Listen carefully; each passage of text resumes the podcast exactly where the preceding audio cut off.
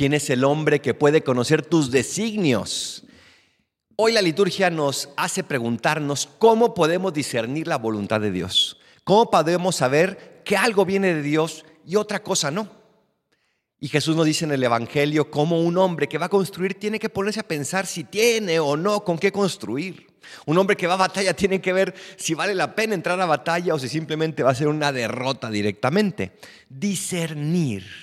Qué palabra tan, pero tan necesaria y a la vez tan desconocida. Estamos hablando no de discernir algo claro, obviamente entre algo malo y algo bueno, sabemos claramente que tenemos que hacer lo bueno. El problema es cuando tenemos frente a nosotros dos cosas buenas. ¿Qué tenemos que hacer? ¿Cómo podemos responder? ¿Qué tenemos que elegir? Y la respuesta es sencilla y es difícil. Para poder discernir, tenemos que ser fieles a las luces del Espíritu Santo. Así de simple y así de difícil. Así de simple porque pues está clarísimo, lo que nos diga el Espíritu Santo es lo que tenemos que hacer. Y es difícil porque ¿cómo podemos saber qué es lo que nos dice el Espíritu Santo? ¿Qué es lo que nos dice nuestro egoísmo? ¿Qué es lo que dice el mundo? ¿Qué es lo que dice incluso el diablo? ¿Cómo podemos aprender a identificar esa voz? Jesús dice en el Evangelio, mis ovejas conocen mi voz. ¿La conoces tú?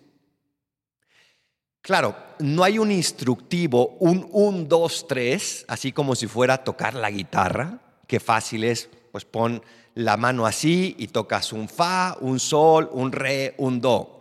Fácil no es tan sencillo, porque no se trata nada más de tocar técnicamente, sino que alguien que sabe tocar la guitarra de verdad, interpreta, le saca la voz a la guitarra, la escucha.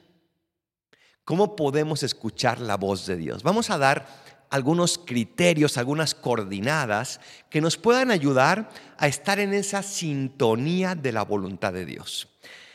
Y la primera es la oración. Si yo quiero escuchar a Dios, tengo que platicar con Dios. Y eso es la oración. Es ponerme a platicar, a dialogar con Dios todos los días. No nada más cuando necesito saber si esto o aquello. ¿Me cambio de trabajo o no me cambio de trabajo? Entonces voy rápidamente a la oración y comienzo a escucharlo, ¿verdad? No. Para tener un amigo de verdad, tengo que platicar todos los días con él. Tengo que rozarme con Él para poder conocernos, para poder tener sus experiencias, su visión, su manera de pensar. Lo mismo pasa con Dios. Qué hermosa es oración, por ejemplo, del Ven Espíritu Santo. Hacerla todos los días, pero desde el corazón. Y cada vez que vayas a decidir algo, cada vez que vayas a comenzar algo, ven Espíritu Santo. Que ese Espíritu Santo sea un compañero de todos los días para ti. No simplemente un compañero ocasional que te invito cuando me da la gana, sino que somos parte de nuestra vida todos los días. George Bernanos decía, ¿cómo cambian mis decisiones cuando las oro? Toda la razón, ¿cómo cambia mi visión cuando la oro? Cuando la veo desde Dios. Segunda coordinada, nunca le digas que no al Espíritu Santo. Y esto está todavía un poquito más difícil, porque es verdad que Dios nuestro Señor nos dice y nos pide muchas, muchas veces al día algo. Y sabemos cuando ahí está el Espíritu Santo que me está diciendo, levántate y haz ejercicio. Y yo estoy, no, mejor veo una serie. Nunca le digas que no al Espíritu Santo. Hay personas muy disciplinadas que se levantan todos los días a nadar por la madrugada. ¿Será el Espíritu Santo? Espero que sí. Y si no, mejor que le pregunte. Pero, ¿cuántas veces el Espíritu Santo está pidiéndonos cosas y nosotros le decimos que no? Cuando tenemos un amigo que siempre nos dice que sí, ¿a quién buscamos en primer lugar cuando tenemos una urgencia? A ese amigo. El Espíritu Santo también es tu amigo. Y cada vez que nos pide algo de lo normal y le decimos que sí, le estamos dando la confianza para que después nos pueda pedir grandes cosas. Y eso es lo que se llama santidad.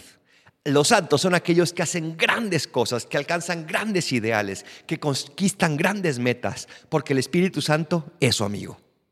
Tercera coordinada, ser fiel en lo poco.